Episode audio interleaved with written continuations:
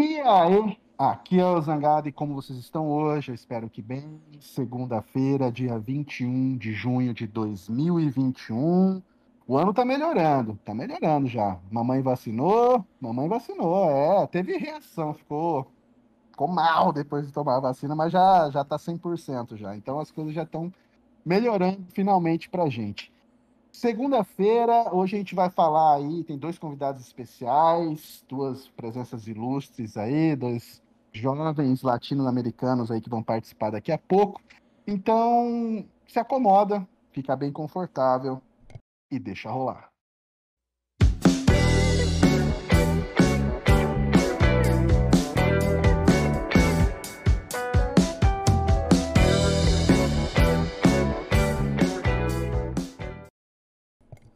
É estamos ao vivo. Boa noite, jovens. Antes da gente começar aqui o nosso bate-papo até às 9 horas horário de Brasília, eu queria agradecer aí o pessoal da SBT Games, pessoal ali do Beats Podcast que eu participei hoje à tarde. Foi um prazer, foi um satisfamento poder participar do podcast de vocês. Foi muito legal o bate-papo. Quem não assistiu, segue o pessoal da SBT Games lá para ver depois. E hoje vamos começando aqui sem delongas. Cristiano, como é que você tá nessa noite, meu querido? Boa noite, Zangado. Boa noite, Thiago. Boa noite, Rodrigo. Tô bem aí, tô curtindo. Hoje vai ser uma. Acho que vai ser a nossa primeira live falando de Nintendo, né? Nosso primeiro podcast falando de Nintendo. E é uma marca Aí que. sim, pô. Ah, é, então. E é uma marca que realmente. Na verdade, é um videogame que marcou bastante a minha, a minha vida, né? Marca até hoje. Então vai ser um prazer hoje o programa. É, eu nunca tive um Nintendo, até porque não tinha de jeito nenhum, mas um Super Nintendo eu tive. E eu sempre disse várias vezes e repito que foi o melhor console que eu tive na minha vida, foi o Super Nintendo, com toda certeza. Mas lógico, isso tá atrelado muito à, à nostalgia da, da minha infância. Eu tive o Dynavision vamos- 3. Nossa, vamos a- aos convidados aqui. Primeiro de tudo, ah, boa noite, Thiago, como é que você tá? Boa noite, pessoal. Boa noite. Bom, Thiago, prazer pra- que isso. É, Tiago, para quem não te conhece, para quem não conhece Vossa Excelência, é, se apresente pra gente, vai. Quem é? Quem, quem ser. Igual Silvio Santos, quem é você? Bom, eu sou o Thiago Diniz, a Cadelita. É, eu sou diretor de operações, cofundador na nuvem aqui. E basicamente seria essa. Esse sou eu. Hoje responsável E, e para quem não, quem não é PC gamer e tal, e não conhece a nuvem, o que é a nuvem? Explica o que ser a nuvem. Explica pra gente. A nuvem é uma plataforma né, de distribuição digital de games para PC e consoles. tá? Resumidamente. Nossa, você seria- tá resumindo que eu tô hein, Thiago, mas beleza, daqui a pouco a gente Posso- volta. Posso entrar mais fundo aqui? ou- Não, não, daqui a pouco você, você retoma, mas Perfeito, não precisa ser perfeito. tão resumido, assim, senão o programa vai acabar daqui a pouco. E o nosso, segundo, o nosso segundo convidado aqui é ele, que é a lebre da Coreia. Fala aí, como é que você tá, meu querido? Quase isso, Zangado, quase. Alguns dizem que é coelho no Brasil agora, né, cara? Fala aí, galera, beleza? Eu sou Coelho no Japão. Muito obrigado pelo convite, tô feliz de estar aqui com vocês hoje. Vamos falar um pouquinho sobre Nintendo. Trouxe aqui essa belezinha, ó, pra acompanhar a gente. Olha que beleza, Zangado. Olha aí. Olha aí, Cris. Cris, alguém te chama de Cris? Já tô ficando. Não, já É, Cristiano, Crista, tanto faz, mas pode chamar de Cris mesmo, não tem problema. Assim, eu só uma Ai, pergunta cara. pro Coelho. Esse quadro que tá a sua. Na, na, na- na tela, né? A sua esquerda, do Mario, que tem ali. A le- não, do Mario. É, tem- tem alguma. Pela, pela, pela qualidade do quadro, parece que ele é antigo, alguma coisa assim. É isso ou é só estilo do quadro? Não, é o estilão, é o estilão. Tem que. É, é Ah, estilo tá. Eu clássico. achei que já era alguma raridade, alguma coisa do tipo, porque ele parece que tá gasto e não sei o quê. Eu já ia perguntar, nossa, pegou de alguém da Nintendo lá, da, da sede, alguma coisa Ô, assim? louco, eu cheguei lá, falei assim, liguei pro Miyamoto, falei, Miyamoto, com licença. Pode passar pra cá. A Miyamoto foi, entregou pessoalmente aqui em casa esse quadro Passou aqui. pelo ar, pediu no WhatsApp ainda, né? Pediu pelo WhatsApp. É. Bom, O seguinte. Miyamoto antes da é o gente- meu tio da Nintendo, cara. Ah, tá, claro. antes da gente começar a falar da Nintendo em si e da. Acho que o principal pauta aqui seria a volta, digamos assim, da Nintendo pro Brasil, né? Que ela se foi, agora ela tá retornando. E antes da gente falar disso exatamente, ah, Thiago, você é cofundador né, da Nuvem, que é essa plataforma que vende os jogos aí digitalmente e assim, ela atua como se fosse uma Steam, uma Epic, que são monstros do mercado e é complicadíssimo fazer concorrência com esses caras, porque todo o dinheiro do mundo tá ali, tá tudo. Mas como é que surgiu a ideia da nuvem? E como que você conseguiu fazer a nuvem ter esses contatos com as grandes desenvolvedoras e vender os jogos? Dá um resumão pra gente assim, da história da nuvem. Claro, legal. Começa, me, começa um pouco uma, quando era um pouco mais de jogador competitivo. É, em 2008 eu fui campeão mundial de Battle of Middle Earth. Não sei se você. Oh, não, olha só!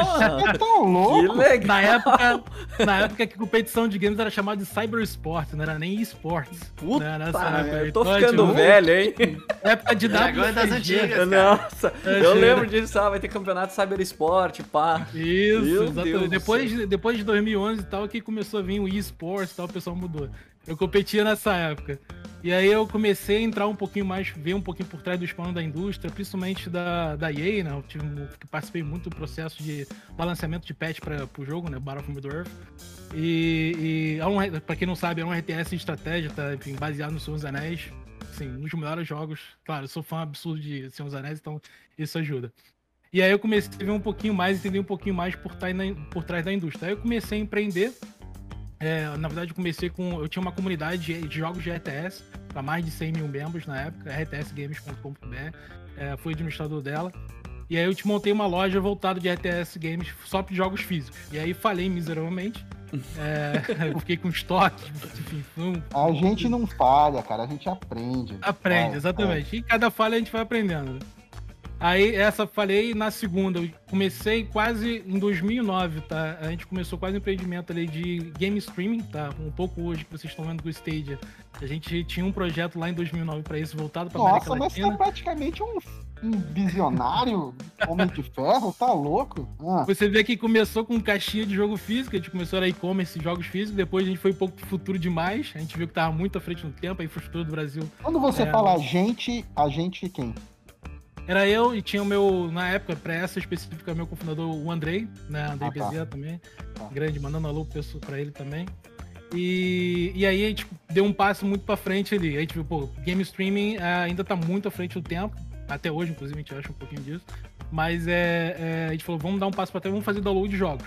E aí foi que surgiu efetivamente ali a ideia da nuvem, foi que a gente começou o projeto é, em 2011. Na época chegaram a me chamar de maluco, porque oh. quem se lembra, quem é jogador de PC, ninguém comprava jogos para PC. O Steam nem tinha nada na América Latina, no Brasil, inclusive. É, e aí já, cara, por que, que alguém vai comprar jogos de PC? Todo mundo craqueia, é, pirateia e tudo, baixa uhum. torrent e tal. Por que, que vai abrir um negócio, uma plataforma de jogos para PC para cá? Por exemplo, se tiver realmente um serviço de qualidade, a preço justo, e um suporte bom, que para os jogadores, eu realmente acreditava que os jogadores queriam comprar conteúdo original, né? E hoje em dia quase não se fala mais nisso, todo mundo compra realmente jogos PC, né? É, os jogos originais, grande parte, né? No mercado como um todo. Eu realmente acreditava nisso. E foi uma, essa foi uma das razões da fundação da nuvem, para realmente oferecer um serviço de qualidade. Outra razão também é que não tinha né, no momento, é, muitos conteúdos eram bloqueados para a região, então, tipo, conteúdos da Bandai como jogos de Dragon Ball, Cavaleiro do não tinha licenciamento para cá, então era uma dificuldade muito grande. Outra questão era os preços, né? Na época não tinha plataforma, a Nuvem foi efetivamente a primeira plataforma oficialmente licenciar e distribuir os jogos digitalmente, né? Com preços em reais e depois até para preços para outros países da América Latina. Né? Então a gente foi a primeira plataforma a trazer esse movimento. Depois veio o Steam, depois veio a PSN, o Xbox Live, né? e mais recentemente a Nintendo Shop também. Então ele foi a primeira a olhar para falar para os publishers, para as produtoras, para os platform holders, né, que a gente chama de grandes plataformas, né, olhar para o mercado América Latina não só com precificação em dólar, mas precificação também em real, né. Então a nuvem foi a primeira a fazer esse movimento. Então essa e aí, por último, também é, é saber o suporte, pagamentos locais também, que antigamente era tudo em dólar. Né? Naquela época também você tinha que pagar cartão internacional e tudo. Tipo, cara, tem que ter o preço em real para o jogador brasileiro, com pagamentos locais e tudo. Uma das então, coisas essas... que pega quando você compra jogo da Nintendo, né? Você vai comprar, por exemplo, sei lá, qualquer jogo da Nintendo tá R$49,99, mas aí quanto que tá o dólar nesse dia, né? Pra, pra, pra, cobrar e no dia da fatura do cartão, quanto é que vai estar tá o dólar também? É isso que pega bastante. Exatamente, é, exatamente. Graças a Deus que isso veio mudando, né? Aleluia. É, inclusive a nuvem ajudando aí nisso, né? Tiagão. Essa é a ideia, essa é ideia, essa é o Essa é a ideia. Ah, a gente vai falar mais aí, que eu tenho muita pergunta sobre isso, porque eu acho super interessante esse tipo de coisa, cara. Super interessante. Mas enfim, agora falando aqui com o Coelho. Coelho, passa um resumo pra nós. Qual que é a sua história? Pra quem não te conhece, eu acho, qual que é a sua história com o YouTube? Você que morou no Japão, voltou pro Brasil, voltou pro Brasil por quê? Passa um resumão pra gente aí, né, antes da gente entrar no assunto Nintendo. Cara, é, eu sempre quis trabalhar com games a vida toda. Eu cheguei a trabalhar na indústria. é, eu já apresentei, inclusive, um jogo meu na, na Brasil Game Show, né? Foi 2012 até. Então já fui desenvolvedor, já trabalhei também na, na indústria de e-commerce. E minha história com o YouTube, especificamente, ela começou, cara, muito por acaso. Eu já produzia vídeos, tipo unboxing, essas coisas, das coisas que eu comprava lá no Japão. Eu produzia editadinho com música, efeitinhos e tudo mais. Só que eu só postava pros meus amigos em grupo de Facebook, cara. E aí, um belo dia, eu fiz um unboxing do Mi- Famicom Mini, tá ligado? Aquele Famicomzinho Mini, na época que a Nintendo tava lançando vários. Hum. Aí eu produzi um e tinha um amigo meu com um canal de YouTube. Ele falou, cara, por que você não posta lá os seus vídeos? Eu, ah, não tenho tempo pra YouTube. Ele, não, não, posta no meu canal. Aí eu falei, ah, então já é. Era o canal É Nintendo ou Nada, inclusive o nome. Eu falei, beleza. Comecei a postar meus videozinhos lá e a galera começou a curtir.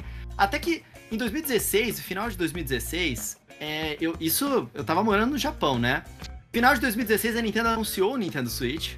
E em janeiro de 2017, a Nintendo fez dois eventos é, no mundo, né? Um foi em Tóquio para apresentar aberto ao público o Nintendo Switch.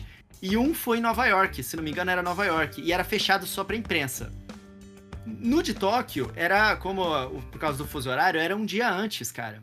E como era aberto ao público, eu fui. Ah, vamos ver, que legal, tô super feliz. Era tipo um sonho meu se realizando, sabe? Só que eu cheguei lá e eu comecei a filmar as coisas que estavam na fila. É, eu ganhei uma, uma revista que eu tenho guardado aqui até hoje, inclusive. Que eu ganhei lá na fila com várias especificações sobre a Nintendo Switch, coisas que a Nintendo nem tinha anunciado ainda. Aí eu comecei a fazer vídeo ali na fila mesmo e fazer o upload pro canal.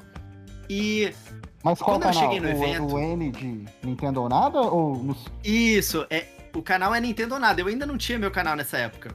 Tá. Eu tava só postando lá, porque eu falei assim: ah, eu, eu tô postando vídeo pra mostrar pros meus amigos. Ali vai ficar mais fácil, né? Só que quando eu cheguei no evento e comecei a mostrar as coisas do evento, é, eu, eu me dei conta de que eu, eu era a única pessoa que tava fazendo isso no mundo em português, a- naquele só. período, naquele dia. Porque todo mundo ia fazer isso no dia seguinte, no evento em Nova York.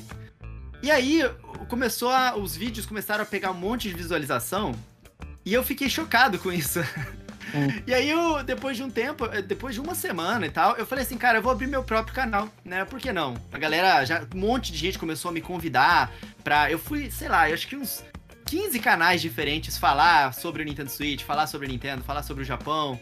E a galera começou a gostar de mim, a me acompanhar minha vida lá no Japão. E, eu, e eu- o meu canal se chama Coelho no Japão, porque a princípio era pra eu falar sobre o que eu quisesse, não apenas sobre o Nintendo.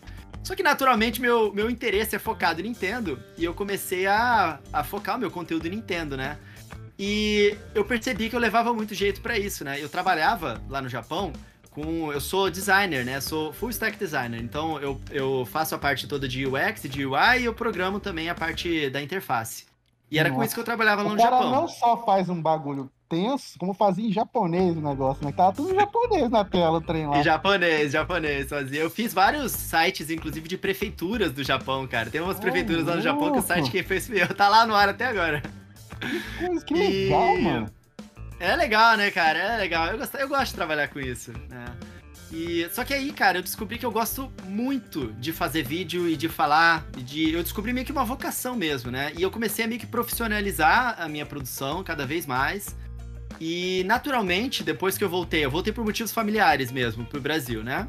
Motivos pessoais. Eu tive que voltar e eu falei assim, cara, eu tenho uma escolha. Ou eu, eu continuo trabalhando com web, ou eu aposto tudo agora e fa- faço de uma vez por todas meu, minha vida ser o YouTube. E aposto nisso. E aí o meu antigo chefe, inclusive, cara, eu cheguei a trabalhar na Globo.com, né? Ele, ele queria me contratar de volta. Ele falou assim, aí eu falei pra ele, me dá um tempinho pra eu pensar. Eu decidi que não. Eu ia tentar tudo no YouTube, eu comecei a postar conteúdo diário, mais bem editado, expandia a, a quantidade de conteúdo que eu ia postando. E, cara, deu muito certo. Hoje, graças a Deus, consigo viver bem disso. É, alimentar meu filho, meu molequinho tá Nossa, aqui. você já é pai. fazendo barulho aí. Você já é pai, você tem idade pra ser filho de alguém, não pai de alguém. Você começou cedo, hein, Guri? Daqui a pouco ele chega aí, ó. Não, mas é, é, fa- falando, falando sério, assim, tipo, você teve a sua vontade de ir pro Japão com qual, qual era o motivo inicial? Tipo assim, eu vou morar no Japão pra quê? Pra trabalhar mesmo? Cara, é muito louco isso, porque assim, a, a gente cresce vendo anime, né? Eu cresci vendo anime, gostava muito da cultura japonesa, jogava todos os videogames da Nintendo e ser tudo japonês, né? E eu, inclusive, aprendi a falar em inglês porque eu queria entender Zelda, cara. Aí eu estudei pra caramba. E assim, eu sempre tive vontade de ir pro Japão. Aí na época da faculdade, é, surgiu uma bolsa de estudo pra ir pra lá. Eu falei, ah, vou tentar, por que não, né? Eu apliquei, fiz um monte de prova e passei. Aí eu fui morar no Japão com tudo pago na época da faculdade. Ó, coisa boa. E eu passei seis meses lá. Foi ótimo, pô. Maravilhoso, uma experiência incrível. Aí eu passei seis meses lá, aprendi pra caramba, voltei. E aí, na época que eu tava trabalhando, eu comecei a pesquisar como que eu podia fazer pra ir morar no Japão. E aí tentei uma série de, de coisas também, até que eventualmente os universos se alinharam e eu fui, né? Consegui morar no Japão, comecei a trabalhar lá e estudar, né? Também estudei bastante japonês lá e encontrei um emprego, ganhei visto de trabalho e tudo mais. E aí eu fui tocando minha vida, cara. Bem legal. Bom, é, Cristiano, tem uma pergunta pra fazer antes da gente voltar ali a, a discutir o Eu tenho da- um monte, mas, mas antes de, de perguntar, o pessoal que tá na live assistindo, não esqueça de deixar um gostei, compartilhar Hum, a live, porque a gente sempre esquece. Se você está escutando pelo Spotify ou Google Podcast também, clica no curtir ou no seguir, porque sempre quando a gente postar um episódio novo, vocês vão, ah, vocês vão saber, né? E, pra quem não sabe, é toda quarta-feira, 5 horas da manhã, é postado com áudio, com trilha sonora, tudo bonitinho também. E pra quem que tá aqui na live aqui, tinha mais um, um- mais um recadinho que eu ia dar, mas depois eu pulo, porque eu me esqueci, pra ser sincero. Ô, Coelho, tu morando lá no Japão, tu sentiu muita diferença dos gamers de lá pros gamers daqui, do Brasil? Ah, com É, certeza. é brutal, é brutal, a diferença é brutal. ah, pra começo de conversa, que é assim, lá tem menos briga em relação a isso. Primeiro que o pessoal não sabe nem o que é esse Xbox lá, né? Tipo, não, a Microsoft ainda não conseguiu penetrar Não naquele mercado. entrar lá, né? É. Não conseguiu. A, a, a Nintendo e a Sony, elas mandam ali, assim. Videogame é Nintendo e Sony. Atualmente, é Nintendo mais do que Sony até, lá no Japão agora. E o pessoal não tem essa rixa. Eles gostam de Nintendo, gostam de... Eu tinha um amigo lá que ele era é, PlayStation roxo, assim. Ele tinha os videogames todos de PlayStation, ele adorava, jogava no PS Vita dele pra caramba. E aí a franquia que ele gostava mais de jogar, que era um visual novel da, lá, que sempre tem novos lançamentos, ela migrou pro Nintendo Switch. Aí ele comprou o Nintendo Switch, agora ele ama o Nintendo Switch. Não tem essa parada, entendeu? Lá no meu trabalho, a gente frequentemente, é, depois do expediente, assim, a gente se juntava pra jogar videogame. E o pessoal não, não tem essa distinção, entendeu? Eles têm poder aquisitivo pra ter o videogame que eles querem. Eu acho que E é não. cultural não tem também. essa né? parada. O, o japonês é um povo muito respeitoso. Aqui no Brasil é, é o contrário, é um Também povo tem muito isso. desrespeitoso. Você vê moleque é, desrespeitando mais velho, mais, então o tempo mudou muito. Então, pra, pra você, aqui no Brasil, pra você xingar outra pessoa de graça, não precisa de nada, não precisa nem de motivo. A pessoa xinga com prazer. É, um, é uma É, cultura realmente no, no Japão eles, eles evitam muito conflito. Agora, eu vou te contar uma coisa interessante, cara, que pouca gente sabe, que é muito curioso.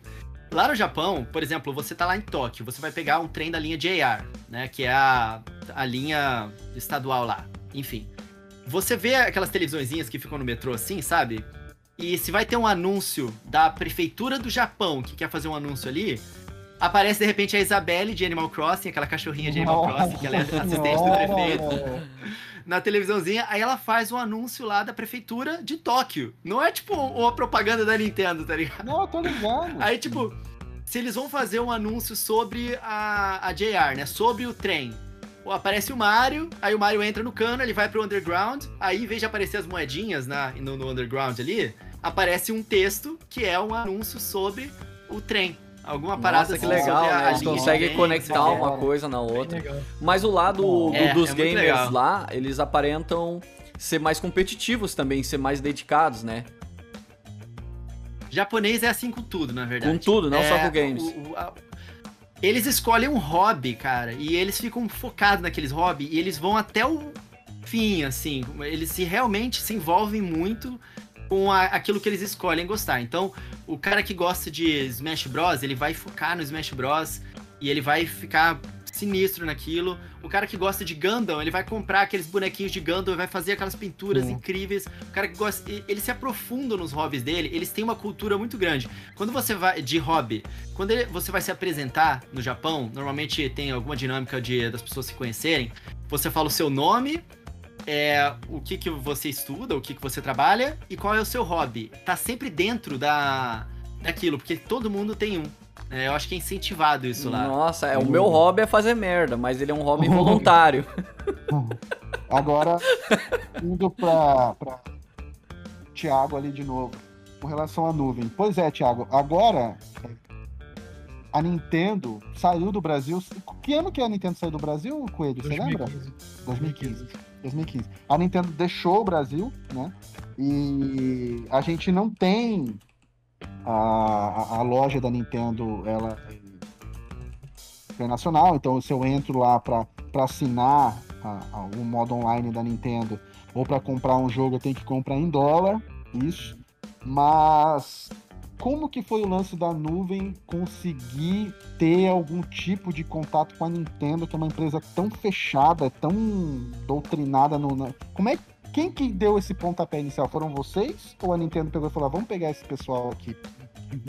Foram foi a gente, né? É, na verdade, foi desde 2015 também que a gente começou é, esse processo. Foi praticamente aí quase seis anos é, convencendo e abrindo portas né, é, na Nintendo para a gente conseguir apresentar né, o nosso a oportunidade, né, o case, né, assim, um pouco ah, da nuvem, né? E o que, que a nuvem poderia ajudar, né, Nintendo no mercado. E foi realmente um processo ponto a ponto, foram assim, muitas idas em vários eventos, Gamescom, GDC, muitas reuniões para conseguir abrir a porta ah, aos pouquinhos. É, conhecer também, a gente não, era, não conhecia, né? E a gente Quando também. você marcava essas reuniões, era com, com o pessoal mesmo de lá ou América Latina? Então, começou com o pessoal dos Estados Unidos, né? A gente chegou até a ter algum contato com o pessoal do Japão também, mas principalmente começou com o pessoal dos Estados Unidos. Mas o pessoal mesmo que conseguiu ajudar realmente e trabalhar junto com a gente foi o pessoal da América Latina. A América Latina foi determinante para qualquer coisa nesse sentido. Mas a gente falou com muita gente lá dentro, desde 2015 até descobrir, E- né? E, Era. assim, você pode responder isso, tipo, qual, qual, quando vocês diziam assim, ah, é, a gente pode vender os jogos da Nintendo pela nossa loja e tal, e a Nintendo hesitava, qual que era a razão da hesitação? Porque não vende? O que que é? Não, é compreensível. Primeiro, assim, não tem. ah, você, a gente falou, né, sempre foi focado em PC. Né? É, a preocupação é completamente compreensível no sentido de uma primeira plataforma de PC, é como se o Steam começasse a vender jogos da Nintendo. É um, é um pouco estranho, realmente. E, e, ah, ah, existe uma preocupação, com certeza, com o tipo de. com todos os produtos que a gente tem, com o foco que a gente, que a gente tinha, né, até então. É, de audiência, né? Com quem, como que a gente trabalha, com o mercado de PC, que é um mercado bem mais específico, diferente, né? é, do mercado de consoles, né? São, são bem diferentes como que as coisas funcionam de um para outro. Mas a gente tinha um projeto muito claro em mente que a gente conseguiria separar, né, um pouco isso no sentido de apresentação, né, para o jogador né? O que que é um jogo de PC, o que que é um jogo de Nintendo Switch, como é que vai ser a experiência do jogador dentro da plataforma. Né? É, isso também é, é- é realmente um pouco complexo como é que vai fazer isso tudo funcionar sem confundir, né? O jogador de PC e o jogador de Switch. Né? Sim, Então, porque o cara não tá logado na nuvem, comprar o Mario Odyssey e falar, ué, quando é que instala? quando Não é tá que rodando eu meu Windows, né? não tá rodando meu Mac aqui, o que tá acontecendo? Então é, é- é realmente compreensível nesse sentido como é, que, como é que vai fazer essa transição, né? Como é que vai fazer essa apresentação, como é que vai fluir isso tudo sem confundir a base, né? Os jogadores que já jogam no PC, os que jogam no Switch, também pro Switch não achar que tem um jogo de PC que funciona pra Switch, né? Também tem o inverso também, né, cara? Que realmente tem muitos jogos né, que hoje são cross-platform, né? Mas eles são os jogos que às vezes só funcionam no PC, né? Esses jogos também só rodam no, no Switch, por exemplo. Então, é, é, então tem N casos, né? A gente já a gente trabalha com mais de 300 publishers, né? Voltada, é, publishers produtores de jogos, né? Voltado para PC.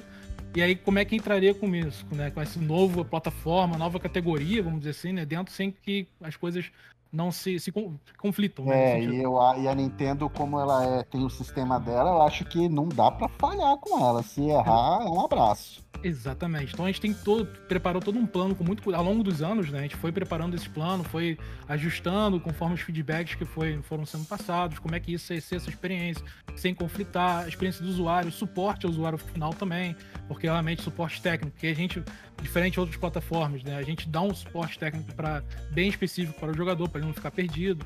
Então é, foi tudo isso ponta a ponta, né? Pensado e bem preparado, né? Como é que seria, né? Essa, essa nova expansão, né? Assim, da nuvem para esse para uma, uma categoria completamente nova que não existia anteriormente e que também não era que a gente trabalhava. E o tipo de jogador também é completamente. Uma coisa é o jogador de PC, você sabe muito bem, né? Outra coisa é o jogador de Switch, são públicos completamente diferentes também. Então, como é que isso vai ficar tudo em harmonia, né? Em um local só, né? em um mesmo aplicativo, vamos dizer assim, né? Então é, é, é, uma preocupação e ao longo dos anos foi, a gente foi né, trabalhando isso, explicando, passando um pouquinho mais de profundidade, foi tendo espaço para fazer isso, até que finalmente no final do ano passado a gente recebeu o sinal verde e aí a gente pode, pode finalmente Caramba, hora. Uma, uma realização de um sonho como é. jogador, né, desde 3 anos de idade, desde 88 jogador e Super, Super Nintendo para mim também foi um marco, né? Mas eles também estão com a visão de vender mais também, né? Tendo uma, uma loja fora do eShop também, né? Claro, com certeza. Eu acho que, é, é, é, de certa forma, se você pensar como se fosse um varejo antigamente, você quer mais lojas distribuindo os seus produtos, né?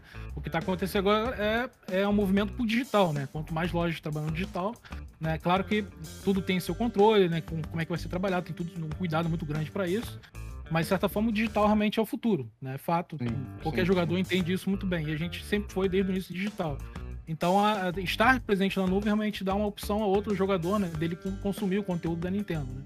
Então, é, foi isso. É, foi, sim, com certeza uma... É mais, é, é mais oportunidade. E também uma coisa que a gente viu ao longo do tempo que a gente foi mostrando é que muitos jogadores ultimamente tem realmente jogado mais de uma plataforma, né? Não só PC. Realmente o cara tem um PC, o jogador tem um PC, como também tem um PS4, tem um Switch, ou tem outros consoles, até mobile também, até celular também pode, ter. Então isso também foi uma tendência cada vez mais nos últimos anos que foi crescendo muito. Cada vez mais jogadores estão jogando mais de uma plataforma e não só em uma plataforma no é. Brasil na América Latina.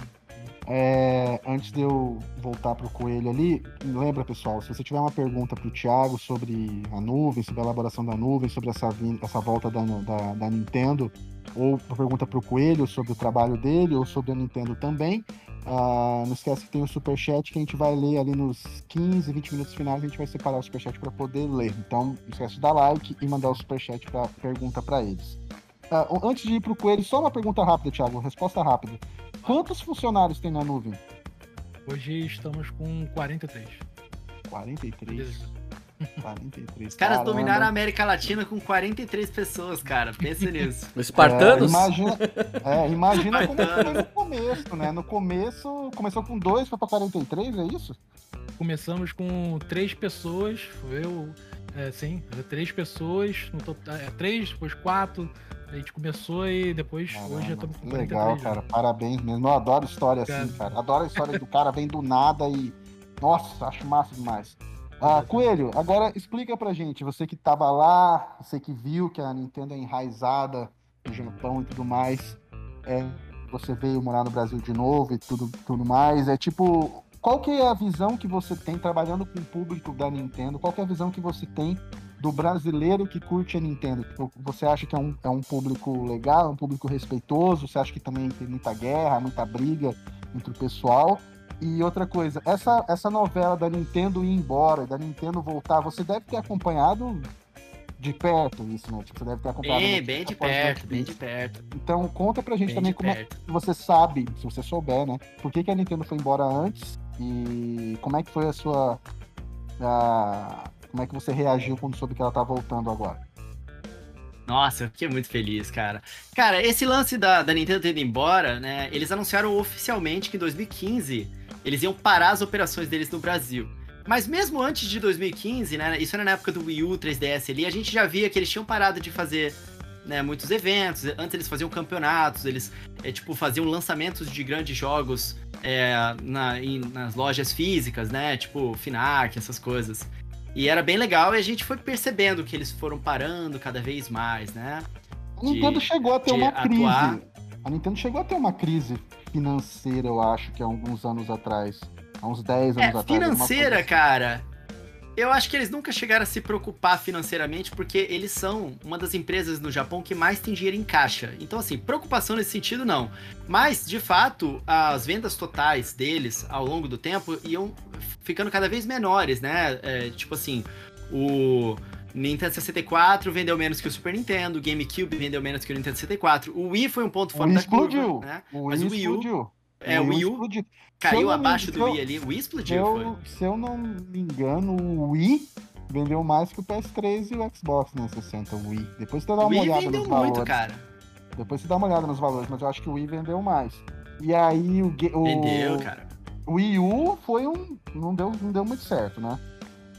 É, o Wii, se não me engano, ele passou de 100 milhões de, de, de unidades vendidas, enquanto que o Wii U chegou aos 14 milhões. Foi uma diferença Nossa, muito brutal. Desculpa, um qual que é o valor? fracasso, Foi um fracasso. 14 milhões. o Wii. 14 milhões. Comparado? Foi por A aí. 100, a mais de 100. Comparado a do 100. Nossa. É uma É. diferença muito gritante.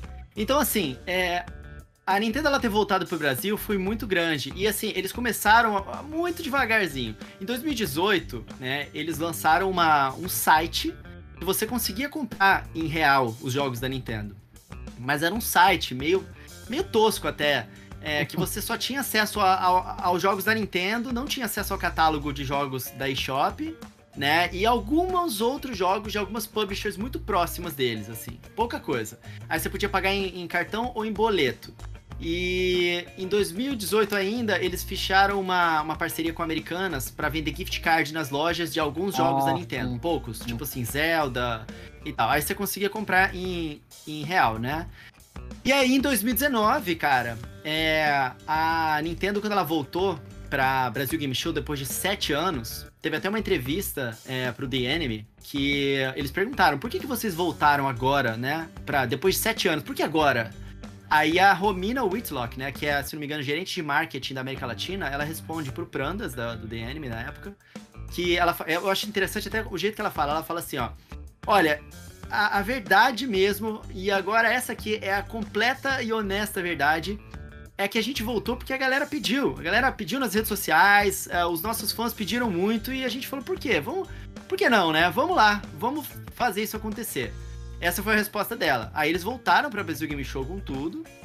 E aí, desde então, eles vêm gradativamente é, fazendo melhorias, né, pro público brasileiro. E a gente sentiu isso muito. Agora, antes de eu terminar de responder essa pergunta, eu vou pegar o gancho da outra que você fez sobre como que é a galera que segue Nintendo aqui no Brasil. O, o fã brasileiro de Nintendo é um fã muito apaixonado mesmo, assim. E é uma galera que gosta muito e tem. é óbvio que toda comunidade tem muita toxicidade, né? Em qualquer comunidade. Mas eu acho que a galera da Nintendo, ela costuma ser mais de boa. É, só que, por exemplo, eu quando era mais novo, eu sempre gostei de Nintendo e eu torço muito, inclusive, por ah, pela Nintendo melhorar aqui no Brasil, por é, terem melhores condições, porque eu quero que mais pessoas gostem daquilo que eu gosto, porque eu era muito zoado na escola, cara. Porque eu gostava do GameCube, o pessoal lá que tinha o PS2 ficava zoando. E eu não tinha muitos amigos que gostavam dessa parada, entendeu? Hum. É, e era chatão isso. Isso é chatão você ser o maluco que é só zoado o tempo todo porque você gosta da parada, tá ligado? Hum. Eu acho que o- o- a galera que gosta de Nintendo no Brasil, como a gente é minoria, é, naturalmente a galera meio que zoa mesmo, entendeu? É, as Hum. paradas. Não, não, você não, não cresceu com aquilo, a maior parte das pessoas não cresceu com aquilo, não tem aquele, aquela afeição, às vezes não tem tanta familiaridade. E aí fala besteira, briga e tal. Então eu acho que a galera da, da Nintendo é um- fica um pouco na defensiva às vezes, entendeu? Sim. Quando alguém fala uma parada. Mas em geral a galera É, é, tipo, boa. eu a- e é, eu a- com acho- essa volta. Pode falar, pode falar. Não, e com essa volta, a- o pessoal ficou muito feliz. Porque é, a gente sente que a gente tá, tipo, tendo. Recebendo de volta aquilo que a gente merece como é, consumidor, a gente quer ter um acesso mais fácil é, aos produtos que a gente curte, sabe? Porque por muito tempo, pô, pra comprar o Nintendo Switch tinha que importar, tinha que um monte de coisa, sabe? Ah, Não é tinha, é, que, é assistência técnica falei, local. É uma coisa que eu falei com você. sabe o que, que dá um, um bug na minha cabeça? É que eu vejo com ele com atraso. Aí tem hora que parece que ele parou de falar, eu entro e ele tá falando ainda, tipo, fica atrasando a imagem dele. Mas então, o que eu ia falar é assim, eu até falei em off antes da gente entrar aqui, que eu tive o Super Nintendo e tal, era usado e tudo mais, beleza. É, mas eu não tive o Nintendo. Mas eu sabia que o Nintendo existia, mas eu nunca tinha visto de perto, porque não tinha, assim, uma realidade nos anos 90, assim, sem internet, essas coisas, é que, tipo, não tinha acesso a todas as informações, não tinha acesso a todos os, os, os produtos. Então, por exemplo, só citando um exemplo, tem um amigo meu de faculdade, que, o, que o apelido dele é Japa, né? E ele assistia animes que nunca chegaram a passar no Brasil porque ele tinha um tio que ia pro Japão e trazia VHS. Aí trazia só. VHS de certos animes. O cara assistia em japonês, mano. Tipo, ele assistia certos animes que não passavam no Brasil. Aí ele falava, ah, tem um anime tal. Ele falava um nome assim, tipo Iqueteiro, Futari, umas coisas assim. Um nome Caramba. bem estranho que só passava lá. E ele tinha fita VHS. pra- Então, o que eu quero dizer é assim. Eu, não, eu nunca tive um Nintendo, eu tive os genéricos. Sabe aqueles genéricos de Nintendo? Hit Top Game, Turbo Game, que é aqueles piratão, Sim, sim, os Famiclones. ah, os clones. Eu tive um clone, que era o Top Game do Nintendo. Então eu já tive Nintendo, né, é, cheat, né, Nintendo fake news. E daí, depois que eu pude ter o Super Nintendo. Então, tinha um, um- A galera que não cresceu, assim, por exemplo, com o Nintendo, às vezes não tinha acesso. E claro que a galera mais jovem, tipo, galera dos anos 2000, aí já é PlayStation, Xbox mesmo, não é Nintendo, entendeu? Tem que ser. É, é os É. caras mais de 30 que tem essa coisa com a Nintendo. É difícil você ver um molequinho novo assim, ah, não. Sim. Nintendo, Nintendo. É só os caras velhos, pessoal- mano, cabeça branca. Uma, uma coisa que o pessoal gosta de ficar zoando, falando, e que é bem falso, assim, é bobeira isso, né? Bobeira de internet. A galera falar que Nintendo é coisa de criança, né? Que só tem jogo pra criança. No Brasil, a média, cara, se você olha no meu canal, a, a maior faixa de pessoas que assistem lá o, meu canal é de 25 a 35 anos. É uma galera mais É velha mesmo, É o que a né? gente acabou de falar. O público da Nintendo é um público mais velho. Não tem É. como. O público aqui no molecadinha- é assim mesmo. É, A molecadinha mais jovem, jovem, jovem mesmo, os molequinho, molequinho mesmo, não é nem empresa, cara. Não é nem Sony, nem Microsoft, nem Nintendo. Molecadinha mesmo é Free Fire, é Fortnite e dane-se. É. É. isso. Eles não querem saber É de mobile, mais né, nada. cara? Eles não querem saber de mais nada. É só isso, só. É, mas eu Pô. acho que a Nintendo tem uma, uma fanbase de, de Nintendo Switch, né? De Pokémon, da Animal Crossing e todas essas coisas. Só que eles são um público um pouquinho mais diferenciado, porque querendo ou não, hoje em dia, pra uma criança ter um Nintendo Switch é, tem que ter um poder aquisitivo, querendo ou não, um pouquinho mais. Como é que eu vou te dizer? Um pouquinho maior. Porque é o seguinte, vou dar um exemplo. o Não, mas é que eu tô dizendo que é o seguinte, Fire Zangado, é tipo assim, ó. mais caro que o Switch. Sim, não necessariamente. O Free Fire roda naquele Samsung Poke.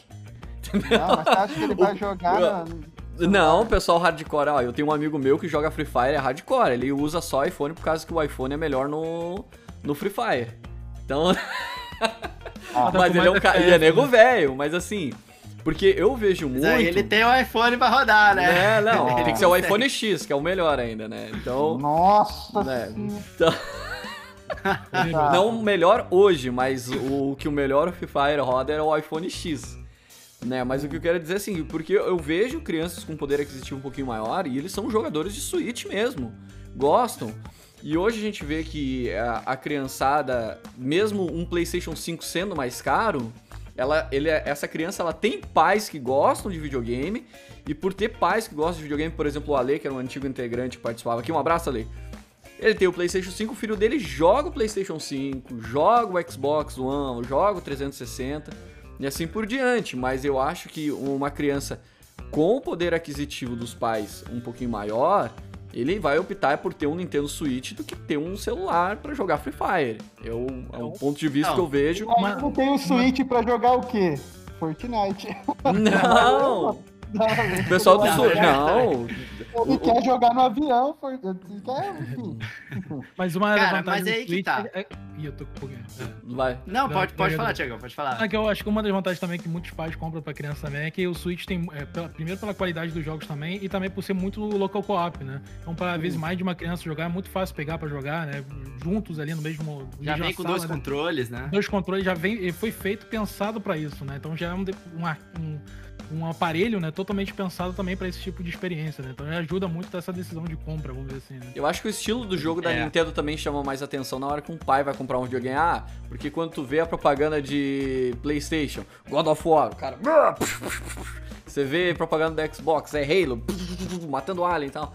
Aí tu vê o da Nintendo, ah, o Mario coloridinho, Animal Crossing, entendeu? Uma coisinha. O Zelda e É, tal. passa uma impressão diferente, né? Bem diferente, né? É, mas assim, tem, Pode tem falar. três coisas que eu, eu acho que é interessante até falar aqui. Que assim, a primeira delas é, existe essa, essa ideia de que a Nintendo é muito mais cara do que as outras plataformas. E que na verdade não é, não é eu não acho que é bem isso. Também Se a gente é. coloca na ponta do papel, por exemplo, os lançamentos hoje, você vê que é a- o PlayStation 5 e o Xbox, eles são mais caros, né? Porque lança 350 reais os jogos e tal. A questão é que esses jogos eles diminuem de preço ao longo do tempo. E a Nintendo, nos jogos dela, é, ano que vem eles vão continuar custando ali o full price, né? Só que as publishers, elas também abaixam o preço delas nos jogos do Switch. E eu acho que a- a- o fato de você não ter. É, é por isso que é importante a Nintendo voltar pro país agora. Porque você vai numa loja e a mídia física do Nintendo Switch ela não tem oficialmente no Brasil. Você vai numa loja, você vê a mídia física de um outro videogame mais barato, você vê a do Switch mais cara, a pessoa já pensa, putz, a Nintendo é mais cara. Mas na verdade é porque não tá aqui, cara, oficialmente. Então eles não têm controle pelo preço. Mas se você for olhar no oficial, que é o digital, você vai ver que os jogos são equivalentes, o mesmo preço, ou, ou mais barato. Tem um monte de promoção lá no meu canal. Inclusive hoje é segunda-feira, é o dia que eu coloco as promoções lá. E tá cheio de promoção incrível lá pra Nintendo. Inclusive o Thiagão ó, tá protagonizando uma, uma revolução aí. Mas assim, é... e a outra coisa é que eu acho que as pessoas, elas, elas também tendem a pegar mais Playstation, os pais pegar mais Playstation e tudo mais, por causa dessa... A Nintendo, ela meio que perdeu uma geração inteira aqui no Brasil.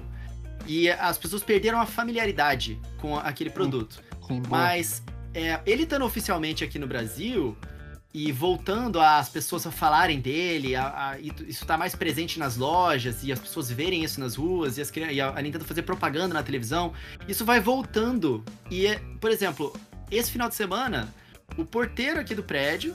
é, ele chegou e ele me pediu ajuda porque o filho dele queria o Nintendo Switch e ele vai comprar o Nintendo Switch pro filho dele, entendeu? E então assim, a, a- a empresa ela estando no país, ela consegue. E aí eu dei todas as dicas pra ele, da onde pagar mais barato, inclusive falei da promoção que tava rolando, ensinei pra ele como é que ele tem que pegar as promoções.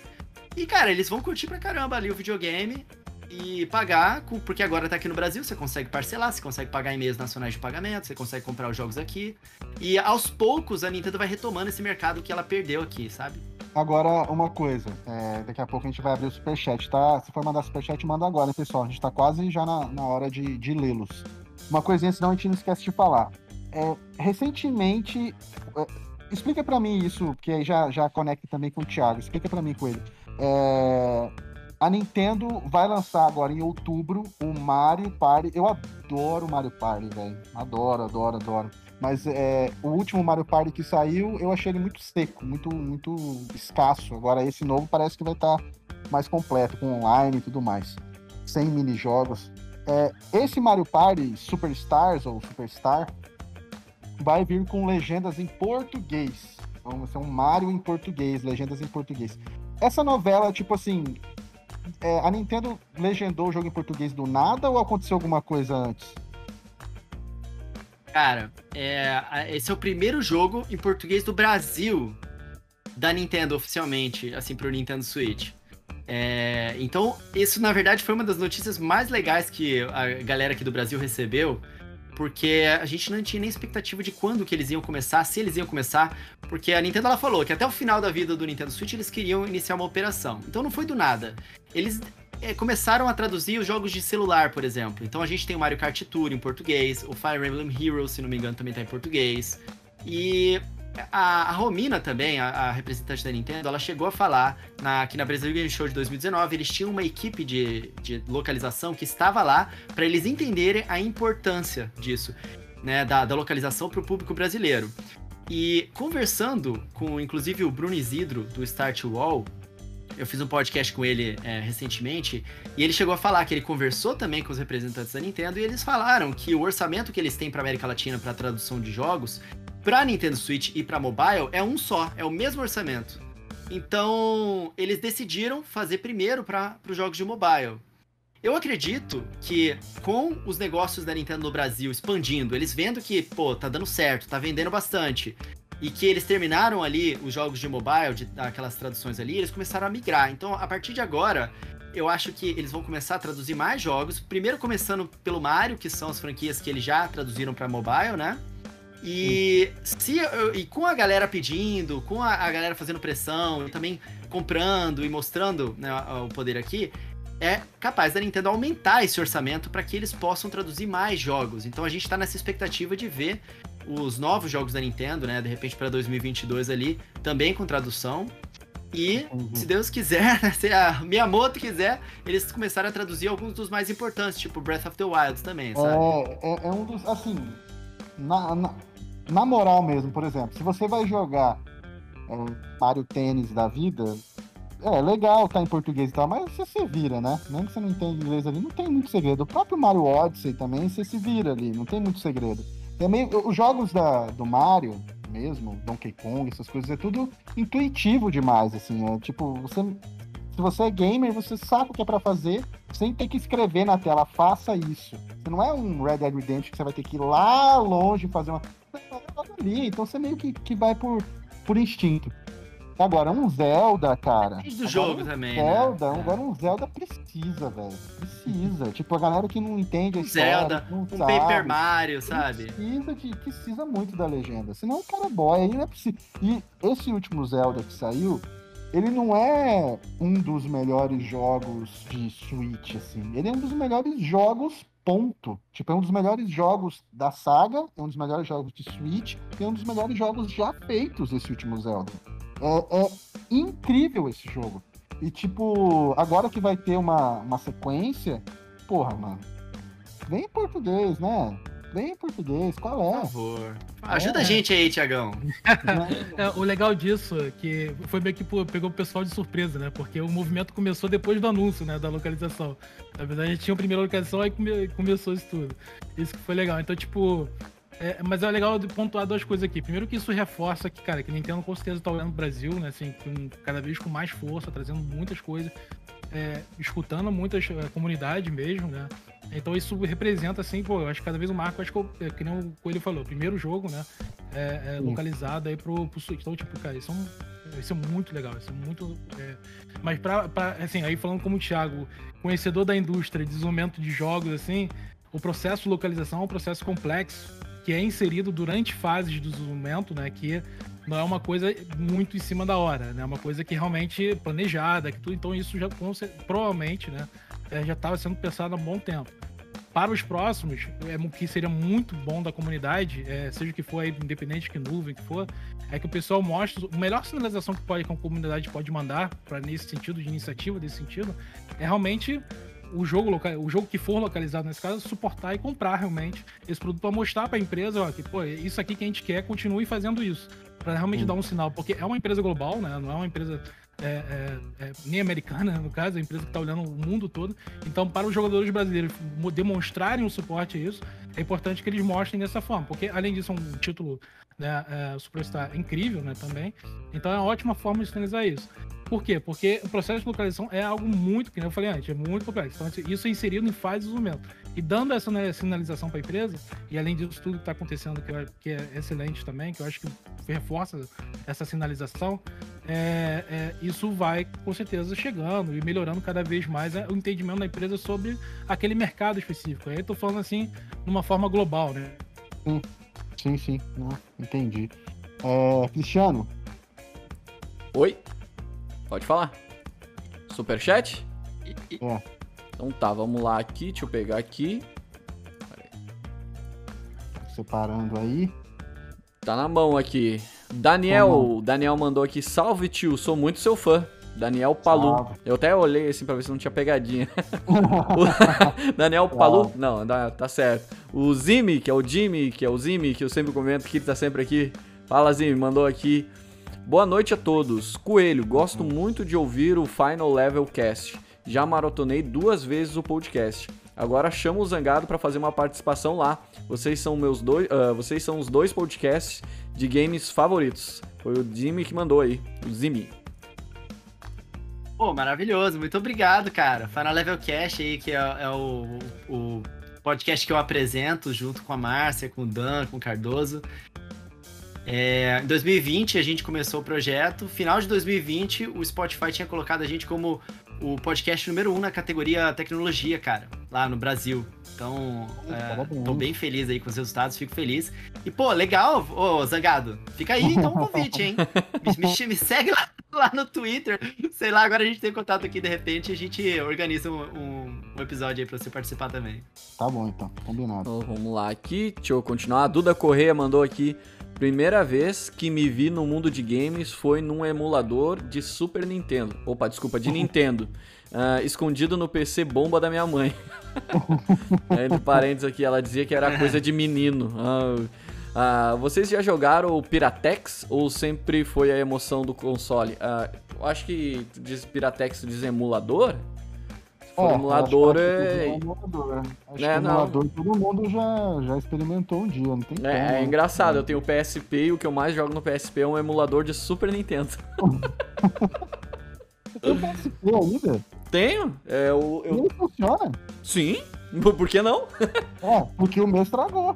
Ué? Eu nem usava direito. Deve ser por isso que estragou. A bateria deve ter inchada, tu deixou lá descarregado. Ô, Crista, mas você tem os jogos, né, Crista? Você tem Tem os também. jogos aí de Super Nintendo, você só. Não, não, Super Nintendo cópia, não. Exatamente. Não, porque, tipo assim. a- Oi, pra- Crista, agora você complicou, Crista. Tentou ajudar, né? Não, mas é que o que acontece? Não, o. o- Na, na minha condição familiar, o que, que a gente fazia? A gente vendia um videogame pra comprar outro. Então a gente teve um Dynavision 3, a gente vendeu e comprou um Super Nintendo. O Super Nintendo, eu acho que frouxo eu devo ter passado de 60 fitas. Eu tinha muita fita. Muita fita. Aí a gente vendeu e comprou um PlayStation 1. Aí depois do PlayStation 1 a gente começou a namorar as guriazinhas, aí paramos de jogar. Aí de- Só que eu segui firme ainda namorando, mas eu depois futuramente comprei Play 2, Play 3, Play 4.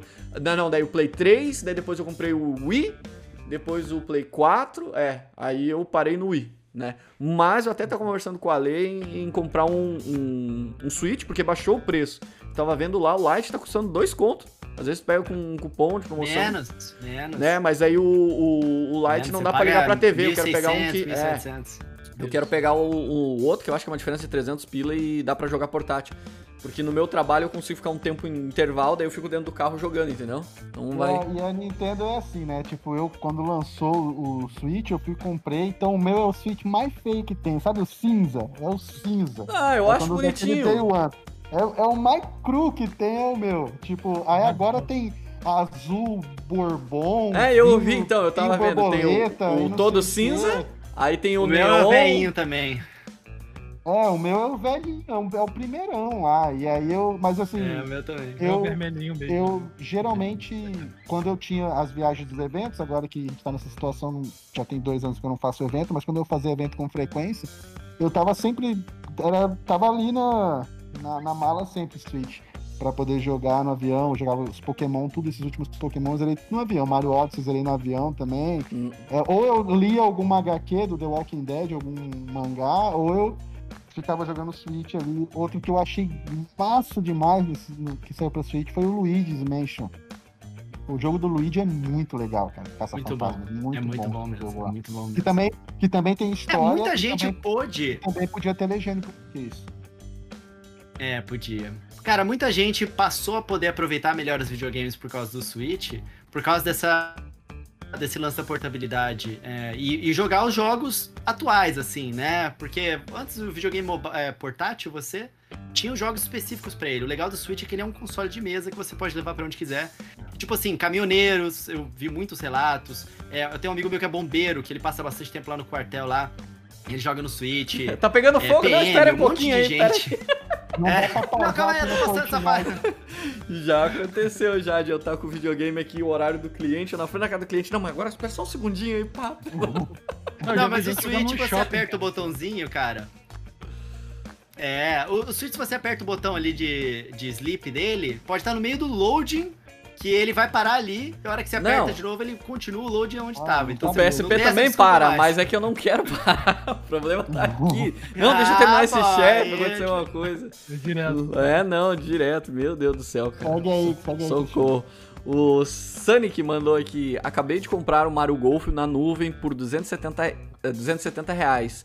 Tá mais barato que os lançamentos da PlayStation e Xbox. Nuvem e Nintendo estão de parabéns. Foi o Sonic que mandou. É, esse, esse, a, a, só, pra, só pra entender, tipo, eu tenho um, um Switch uhum. e eu quero comprar um Mario Golf. Em vez de eu ir lá na loja da Nintendo e pagar em dólar, como que eu faço, Thiago? Eu vou na sua loja, eu vou lá na nuvem e. Vai na nuvem e tem opção de código? Exatamente, aí você vai receber um, ah. receber um código pra ativar no, no Switch, dentro do, do device, tá. dentro do, do, do aparelho. Tem segredo mesmo. não, né? Pode falar.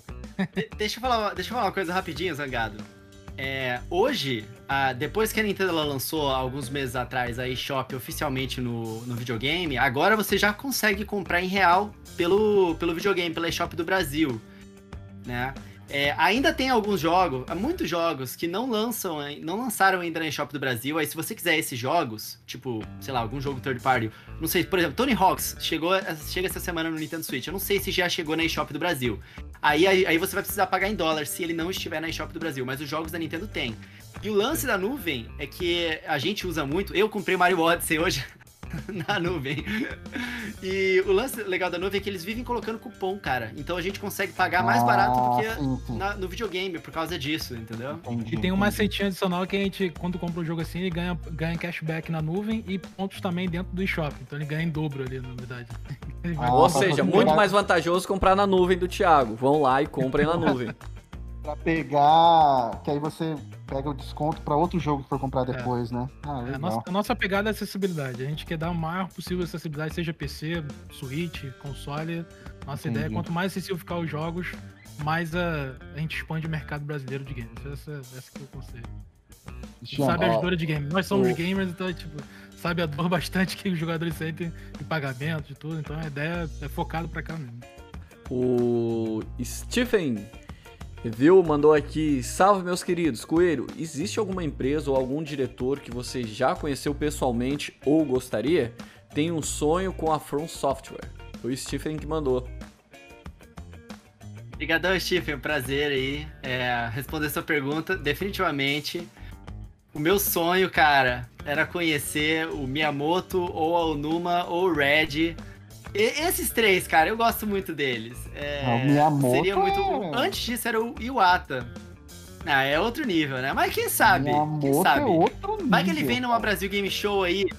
Eu consigo é. entrevistar o Miyamoto em japonês. Pô, ia ser da hora. Ah, Konnichiwa. Ia ser da hora, velho.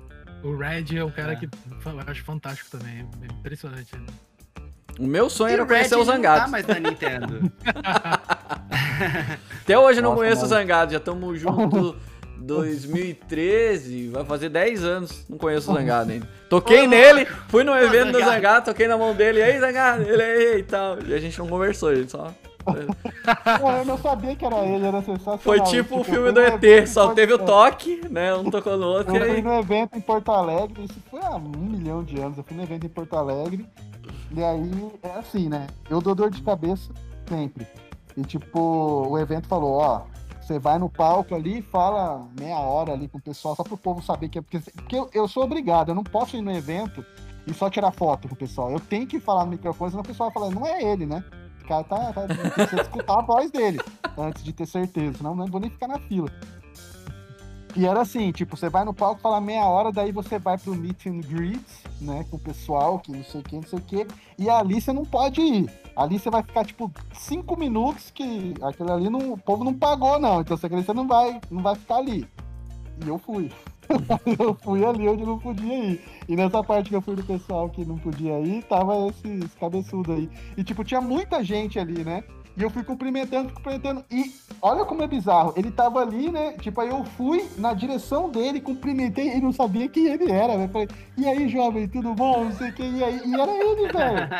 Tipo, eu conversava com o cara, eu tinha contato com o cara e eu de perto eu não sabia que era ele. Só, era, era só um, um tipo Tetris, era um monte de gente. E aí, jovem, beleza? Como é que Né? E eu fiquei com vergonha de falar. E aí, eu sou o Chris e tal. bom? Você não falou. Nossa, daí depois ele ele assim, lembra. seu idiota, o que que tu não falou? Vai ele chamou de puxava. Tu esperou que ele fosse te conhecer na hora. Não, né? cara, eu gelei, cara. Eu gelei. Porque eu tinha ajudado o Zangado a fazer uns vídeos pro canal dele, especial do Mega Man. Eu acho que eu já tinha feito do Metal Slug com ele e tal. Então eu tava com aquele contato assim, porra, o Zangado na época, sei lá, eu acho que tinha 300 mil inscritos. Aí tu imagina, tipo, eu tava lá assim. É, não, muito parte de tempo isso aí. Há muito até, tempo mesmo. até menos, eu acho, né? Daí ele falou, "Ô, por que, que não falou? Eu tinha botado tudo lá dentro e tal, mas daí. Aí deu, daí teve um outro evento que o Zangado foi de novo pra Porto Alegre. Aí eu já morava em Santa Catarina, eu fui até lá e ele não foi, porque ele passou mal e ele não foi no eu evento. fiquei doente, eu fiquei doente e não fui no evento. Eu saí Cara, de Camboriú, fui pra Porto Alegre lá pra conhecer o Zangado. Aí eu cheguei lá, ué, o cara não tá aqui no evento. Aí ele fez um story lá falando que não ia poder, de me avisar esse pau no cu. Não, vida. aí, É, aí, tem mais aqui, o Gabriel Aguirre mandou. Boa noite, pessoal. Eu tenho uma pergunta para o Zangado. Que é por que você não faz um especial? Daí agora eu não sei dizer. É RWBY. É... Não sei que jogo é esse. Um especial RWBY. Será que ele quis simplificar outra coisa? Ah, por causa de um de vocês conhece a série no YouTube. Desculpe, Gabriel, não entendi. Manda de novo aqui pra mim. Pode ser no chat, ele é RWBY. Tem alguma sigla de jogo que é assim? Tu conhece, né? Tentando lembrar aqui. Vai pra próxima que eu vou tentar lembrar aqui. Deixa eu ver se tem mais aqui. Vou ver aqui, mas eu acho que é isso aí, tio. Só atualizar. Será que não é Dead Light by Light, essas coisas assim? Não, não, DBD, esse daí. Deixa eu ver. É...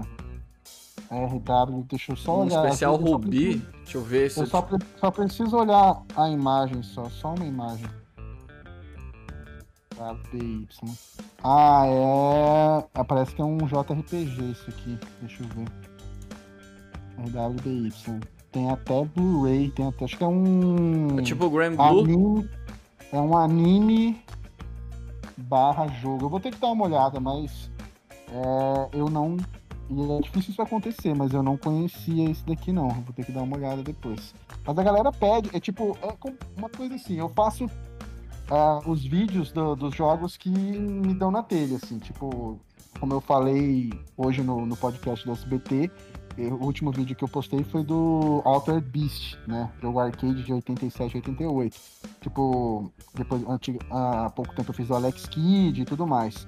É, eu faço, não é porque tá na- no hype ou porque tá no nada, é porque eu quero mesmo apresentar pra vocês os jogos e tudo mais. Só que jogos de RPG japonês, eu tô fazendo Final Fantasy, inclusive eu tô prestes a terminar a próxima parte, tô demorando pra caramba pra sair, mas tô prestes a terminar, que fala do Final Fantasy VII. É... é complicado porque não tem muito público no Brasil, cara. O brasileiro, assim, não- é muito, é muito limitado pra certas franquias de jogos. É Resident Evil, é Assassin's Creed, é Far FIFA. Cry, é FIFA, e aí tem esses daí que é Free Fire Fortnite, né? Jogos Battle Royale, assim, tipo, é muito, muito limitado. E quando tem um- uma coisa assim, fora da curva, assim, o pessoal já não conhece muito. É mais exclusivo da Sony, exclusivo da Microsoft. É igual o Coelho falou há pouco, assim. é, praticamente pulou uma geração a Nintendo no Brasil. A galera não tá muito familiarizada, assim, tipo, não tem aquela coisa assim de ver o Mario e reagir ao ver o Mario. Ver o Mario e falar, ah, é coisa de criança. Então é complicado fazer esses jogos assim, mais muito asiáticos, digamos assim, que não tem retorno nenhum. Não é que eu não goste, é que não tem retorno, não tem público para assistir o vídeo. É, é complicado, muito complicado. Tem mais ou a gente pode? Não, encerrou aí. Então já, tamo, já, já deu tempo também. Deu, deu uma horinha. Ah, Tiago, muito obrigado por tirar um tempo para poder participar aqui. Ah, nessa reta final aqui de, de podcast, fala um pouco mais da nuvem aí, vende o seu peixe aí, fala um pouco mais da Nintendo.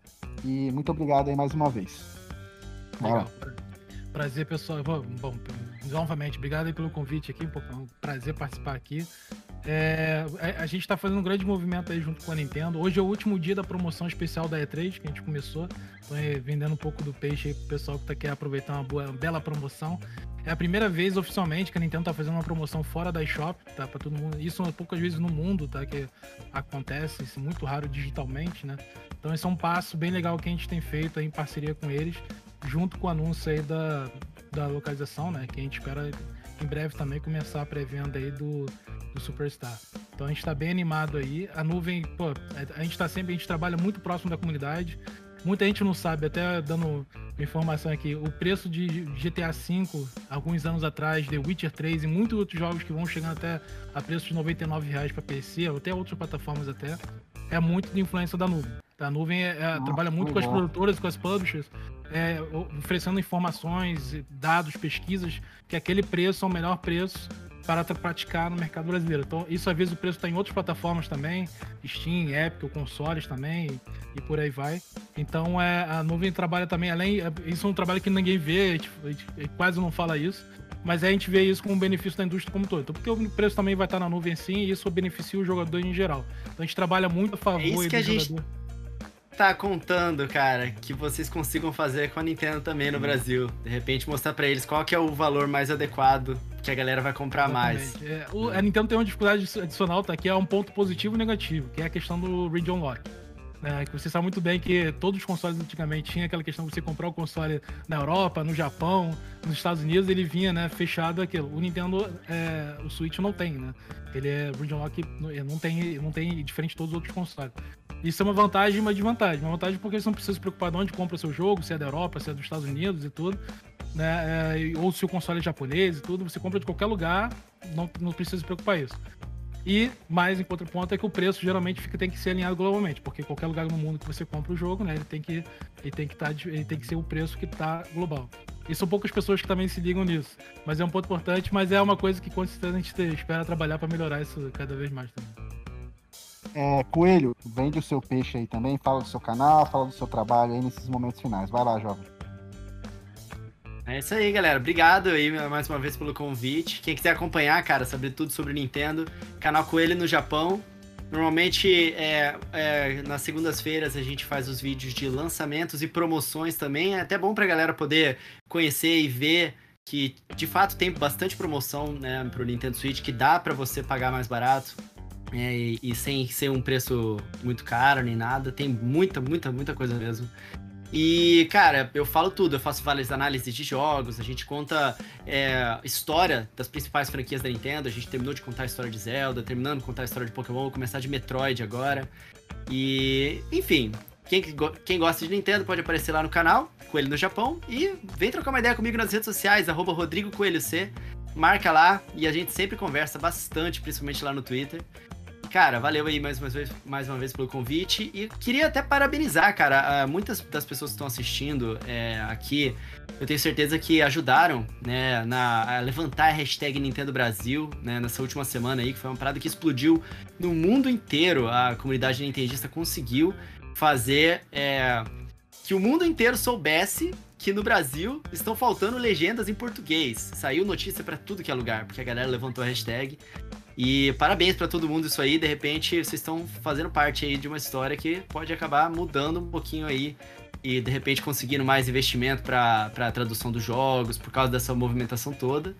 E ó, Tiagão, tá aqui na live, estamos contando com vocês também para sugerir essas coisas para Nintendo, fazer lá os entregar para eles os dados e fazer esses trabalhos que vocês fazem já com outras publishers e também com a Nintendo, né, de repente, ajudar eles aí a enxergarem como é que eles podem engariar mais o público brasileiro. É isso aí, galera. Tamo junto. Muito obrigado aí pelo convite mais uma vez. Nada. Cristiano, se despede aí. Valeu, galera. Obrigado a todo mundo que acompanhou. Prazer te conhecer, Thiago. Tudo de bom aí. Que essa tua parceria com a Nintendo venha trazer bons frutos para todos nós. Prazer em conhecer o Coelho também. Gente fina, agora a gente já conversa pelo WhatsApp, eles são amigão, pai, tudo. Pô, trocando vários, vários áudios. É, não, tamo junto, tá? Que precisar. E sucesso pro teu canal aí, trazendo muito conteúdo da Nintendo. E o pessoal que tá na live ainda não deu um like, se quiser deixar um like, um, um compartilhamento, a gente agradece. E também eu vou fazer o meu merchan, né? Quem quiser me seguir lá no Instagram, arroba Crista7is, como tá escrito aí. É que tem uma galera que bate um papo comigo, a gente bota uns assuntos lá, é bem legal interagir com vocês. E o Zangado também. Falou, Zangado, até! Alô, boa noite, jovens. Tenham todo aí um ótimo início de semana. Amanhã de manhã tem vídeo no canal, que oh. é do Dungeons and Dragons, o novo Dungeons and Dragons vai sair aí. Não parece ser muito bom, não, mas vamos dar uma bisoiada e amanhã, de manhã, tem a meia hora no canal. Grande abraço, tenham todos aí um, um bom, um bom descanso. Valeu, falou. Até mais. Valeu!